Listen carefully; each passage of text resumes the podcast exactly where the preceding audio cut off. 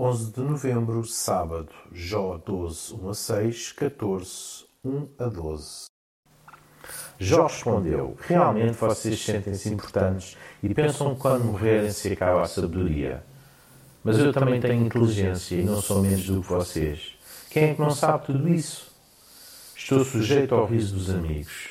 Chama-se por Deus para que responda e escarnecem de quem é justo e reto. Para os orgulhosos e satisfeitos, o homem que escorrega é uma coisa desprezível. As casas dos ladrões têm prosperidade e os que provocam a Deus vivem seguros. Em resposta a Zofar, Jó defende-se com alguma ironia, dizendo que em conhecimento não lhe é inferior.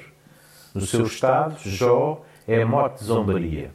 Ele que dialogava com Deus e conclui que afinal o, ju o justo sofre mais que o ímpio.